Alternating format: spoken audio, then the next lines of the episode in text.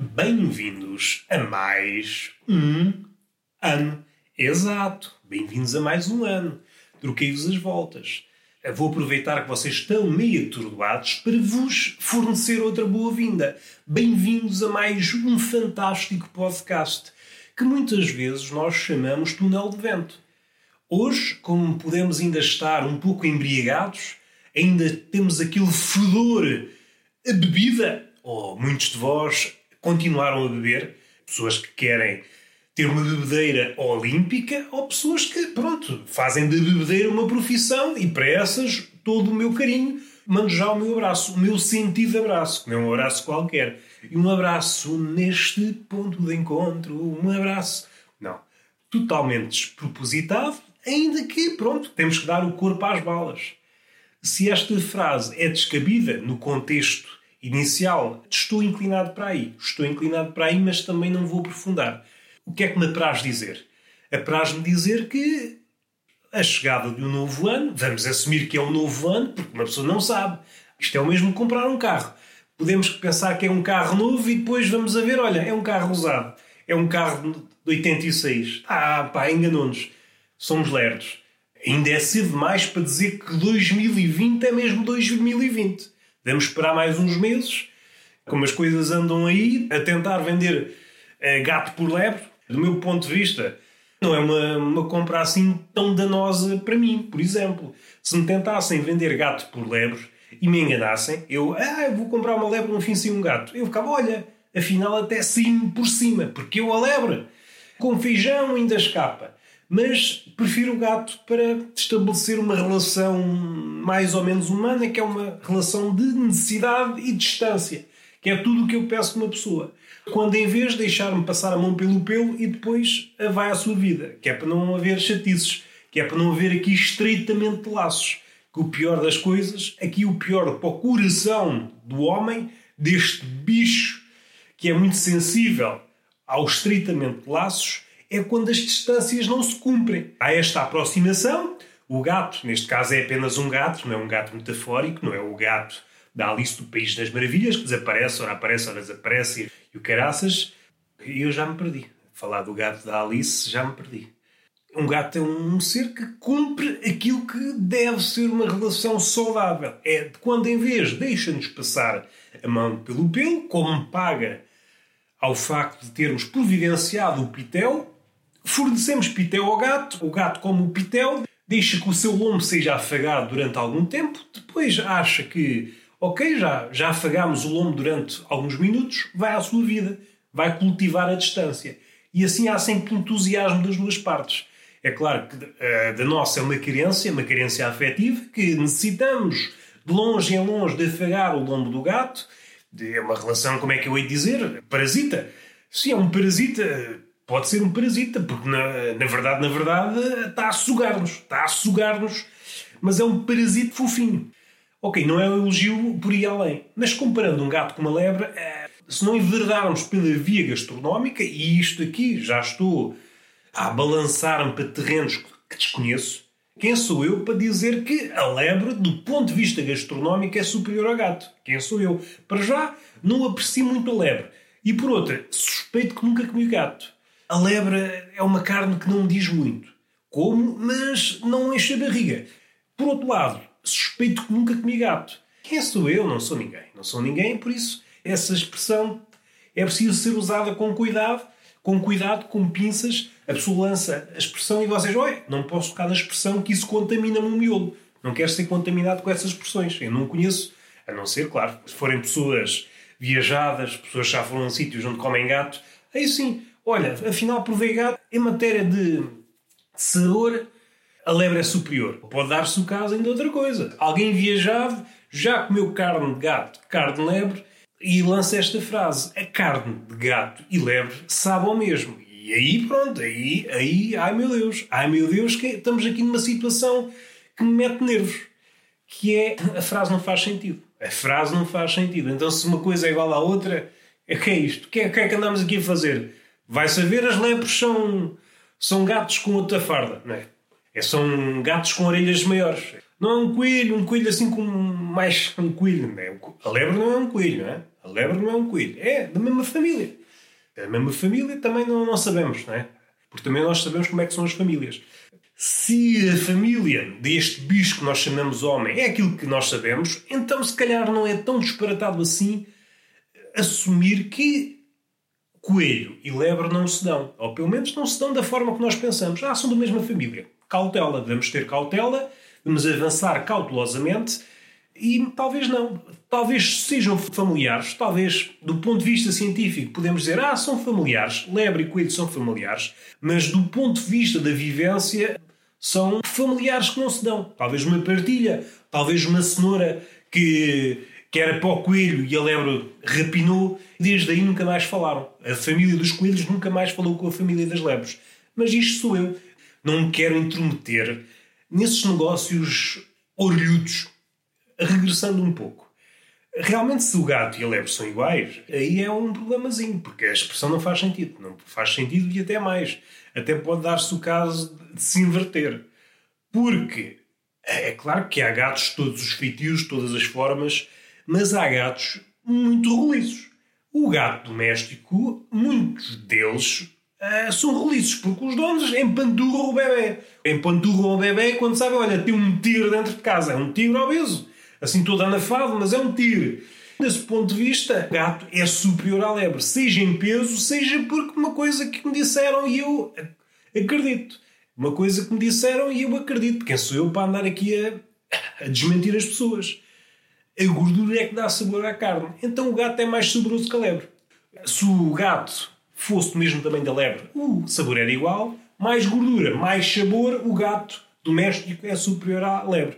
Então vamos abandonar essa expressão. Pensar nós não temos, não temos matéria suficiente para sequer opinar sobre o assunto. Foram só abordagens mais musculadas que o costume. Mesmo estas frases, que muitas vezes supomos como inócuas, um pouco gratuitas, já sem nexo.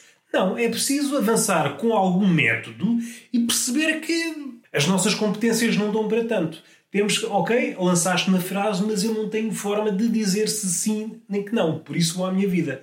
Vou a cavalo no meu gatinho, obeso, no meu tigre obeso, e lá vou eu. Se isto faz sentido, não faz sentido. Não faz sentido algum. É apenas o primeiro tema. 2019 passou-se, estamos em 2020 e se isto é algum ganho? Não tem ganho nenhum, porque, como eu disse, ainda não sabemos bem se é 2020. É melhor esperar até o meio do ano e, opa, isto se calhar parece novo. Ou então não, se as coisas se repetirem, nós, opa, então isto é 2019 outra vez. Uma pessoa passou o ano e agora é tudo igual. Por isso é preciso avançar com cuidado. Outra coisa que eu quero dizer, não quero dizer mais nada. Ah, como é que foi a minha passagem de ano? Foi fracote. Tive antibióticos, então fiquei em casa, logo para não ouvir é uma coisa que me apoquenta. Já me aconteceu algumas vezes e na última vez, para não estar sempre a, a dizer ah, não, não, não, não, não posso, não coisa, não posso, ah, mas bebe lá, não posso, não posso, não posso, é pá. Assim, estou a conversar com uma pessoa imaginária que ainda não está bêbada. E uma pessoa imaginária, quando não está bêbada, é suportável. Já está a arraiar, já está a arraiar ali um comportamento que merecia um belo, uma bela bufetada na, na bochecha imaginária. Agora imaginem uma pessoa imaginária quando está bêbada. Oh, insuportável. E para evitar estas coisas, fique em casa sem pessoas imaginárias. Partir do exemplo da pessoa imaginária, mas o exemplo pode ser vertido para a pessoa real, aquela pessoa, como vê nos livros, aquelas pessoas de carne e osso. É, se os livros dizem isso, se as pessoas de carne e osso, quem sou eu para dizer que Olha, afinal não, não é carne e osso, é de cartolina e esferovite. Não tem estudos para tal. Os livros dizem que é carne e osso, é carne e osso. A menos que seja uma pessoa saída da cabeça de uma artista contemporânea. Aí, pronto, aí pode ser uma pessoa de qualquer maneira. O Natal, tal como o Ano Novo, foi passado ao pé de gaiatinhos, crianças pequenas, crianças recém-nascidas, que há poucos meses descobriram que é o mundo e outras já com dois, três anos criaturas que ainda estão a aprender a viver. No fundo, somos todos, somos criaturas que andamos a aprender a viver. Uma pessoa, quando está a conviver com criaturas minúsculas, até se esquece de comer, anda ali a fazer vídeos e a, e a tirar fotos com eles e a jogá-los ao ar. Eles agora é que têm saúde. Se é para abusar das pessoas, das criaturas, dos homens, das mulheres, desses bebés, é aquilo que nós chamamos muitas vezes bebés, é abusar quando eles são pequenos porque são rijos, têm saúde. Não vão jogar um velho ao ar, não é? cai no chão, parte-se todo. Já nem tem tempo para recuperar. Nós somos suscetíveis de melhoramento, mas quando somos velhos já não temos tempo para melhorar. O bebê tem tempo para melhorar, pode-se escavacar todo e tem tempo com certeza para se melhorar. Por isso, é um conselho que eu vos dou. Se é para judiar, é para judiar com bebés, não é com pessoas velhas. Se bem que, do ponto de vista humorístico, era engraçado. Jogar um velhote ao ar, era engraçado. Que é o velhote? O velhote, olha o velhote! Entrei aqui no caminho que devia ser intransitável, dei um passinho, mas depois disseram não, por aqui não passa. E eu voltei atrás para hum, a praça da racionalidade. Já estava a desembocar para a loucura, vamos, vamos ter que ir pela vereda da conversa normal. E é muito isso, é ter estar ao pé de putos pequenos enche-nos a memória do telemóvel. E no outro dia acordamos, abrimos, tá, mas o que é isto? Só algum traficante de menores? Tenho a memória cheia de fotos de miúdos. Estes miúdos pequenos, como eu disse, é para judiar. Miúdo pequenito, acabado de nascer, é ótimo para judiar. Jogá-lo ao ar, à parede, brincar com ele, fazer caretas, comer sopa com ele, fazer caretas. É, é impecável. É impecável e dizer, continua assim, que pode ser que sejas grande no humor físico. O bebê é um ser que, no que toca ao humor físico, tem um potencial enorme. Eu pensei que ia construir uma ideia muito grande, espetacular, não, não é só isto. Até muito bom, humor físico e depois perde-se o tempo. É só isto que eu quero dizer. Desculpem-me, até eu estava entusiasmado. Não, agora vou dizer aqui uma coisa espetacular. Olhem-me aqui este raciocínio. Ao concluí-lo. É pá, é só isto. É, então, mas eu não consigo dizer uma coisa de jeito. É pá, agora desiludi-me comigo mesmo. Guardem uns segundos que eu agora vou desiludir-me comigo mesmo. E para me desiludir, preciso estar em silêncio. Pronto, consumei a desilusão. Já estou melhor. Uma pessoa, quando se desilude consigo mesma, é, fica logo melhor. Até alivia, perde as esperanças todas e a vida corre logo melhor. Agora, uma criança um bocadinho mais crescida, começamos a ver comportamentos de psicopata abanou a vocação de humorista dedicado ao humor físico e enverdou para visionador de vídeos macacos, que é como quem diz vídeos brasileiros. Vou entrar aqui num caminho perigoso. Acho que necessita de ser estudada a ligação entre a pessoa. Aqui não é uma pessoa, vá, não é aquele bebê, é uma vá, a criancinha. A criancinha é a flor. Aquela criancinha que já diz meia dúzia de palavras, já constrói meia dúzia de frases e a sua ligação doentia aos youtubers brasileiros. Esta ligação precisa de ser estudada com alguma ciência, não é assim ao desbarato. Não é assim, ah, de passagem, não. Perder meses a estudar isto para ver, perdem horas e horas a ver youtubers brasileiros. Essa ligação aos youtubers brasileiros, e sublinhe-se, é uma estirpe de youtubers brasileiros, eh, assim aos gritos. O youtuber brasileiro normalmente já é uma espécie mais gritante. É, estrebucha muito, grita muito. Em comparação com os portugueses, se bem que, se bem que, e aqui precisávamos de ir por outro caminho, mas, regra geral, o youtuber brasileiro é mais amigo do grito. Passando para a criança, eh, depois torna-se eh, perigoso. Perigoso porque é o grito, é o sotaque, é a expressão, é, é os gestos, tudo junto. Hum, uma criatura com meia dúzia de palmos, torna assim um aparato assim um bocado estranho. Os pais criaram uma, estão a criar uma criança e de repente, olha, tem um brasileiro, uma cópia de um brasileiro em casa. A criança começa a usar expressões em brasileiro. Português do Brasil, se forem amigos do rigor. Parece aqueles, aqueles sites stream manhosos do Brasil. Há um filme qualquer dobrado em brasileiro. E nós, é pá, que é isto? O filme pode ser muito bom dobrada em brasileiro. Epá, parece a Xuxa. Um programa para miúdos. Estamos a criar uma pessoa para enfrentar o um mundo real, que é um mundo competitivo. O que é que temos? Temos uma criança que parece um batatinha nos gestos, no seu estrebuchar, mas falando português do Brasil. E é uma combinação que eu não quero ser má língua, mas não é uma combinação vencedora. Um batatinha a falar brasileiro? Hum, eu não sou pai e se calhar é isso. Ter-me afastado. Este ano vou fazer um filho. Não, não vou fazer um filho porque já sei que eh, as crianças têm essa vocação para se tornarem batatinhas brasileiros. E eu não quero nada disso. Não quero nada disso para a minha vida. É muito engraçado conviver com estas criaturas durante horas, mas mais que isso, uma pessoa também é virar boneca. Eu acho que cientistas precisam dedicar-se a isto. explicar a razão pela qual as crianças têm esta, este apego doentio pelos youtubers brasileiros. Porque a criança portuguesa está-se a borrifar para um youtuber português. E agora, ah, mas o youtuber português, por norma, é mais culto. É pá, vamos lá. Temos Cebuante, temos o Tiagovski. Falta aí é youtubers mente captos que possam falar com crianças recém-nascidas. Com crianças, pessoas em flor, que ainda não estão capacitadas para fazer raciocínios musculados. Falta aí a youtubers, mas não. A criança está-se a borrifar para o português, para o youtuber português. A criança quer é youtuber brasileiro. Quer é espernear como o youtuber brasileiro. Andar aos gritos. Um youtuber brasileiro a barrar um pão com manteiga e está aos gritos. Mas porquê é que estás aos gritos? Estás a montar um, uma fatia de pão. Para que é essa gritaria? Alguém te está a exprimir os tomates? Desculpem a linguagem que é pouco familiar, mas é o que me ocorre. Qualquer coisa é motivo para uma gritaria. Mas que é isto? Mas o que é isto? Às tantas, uma pessoa vai de passagem pelo Brasil, está toda a gente a gritar assim: será que isto está em guerra? Será que estão todos a morrer? Não, é só uma multidão de youtubers que estão a gravar um direto. O que é isto? É só isto que eu quero dizer. É uma coisa que me magoa, entristece-me, mas também me dá alegria, porque sei que o tempo que passo com estas crianças em flor é diminuto. Contudo, apoquento-me porque são criaturas que mais tarde segundo sei, segundo li nos livros, as crianças, esta coisa, que é esta mania delas, que é crescer. Não sabem estar quietas. As crianças não sabem estar quietas. São bebés, depois crianças, adolescentes, quando sabem, olha, estão velhos. E isso também não. Também não sei se explicam isso aos pais. Porque já pais ficam, ah, o meu menino, o teu menino, então, mas o teu menino tem 50 anos.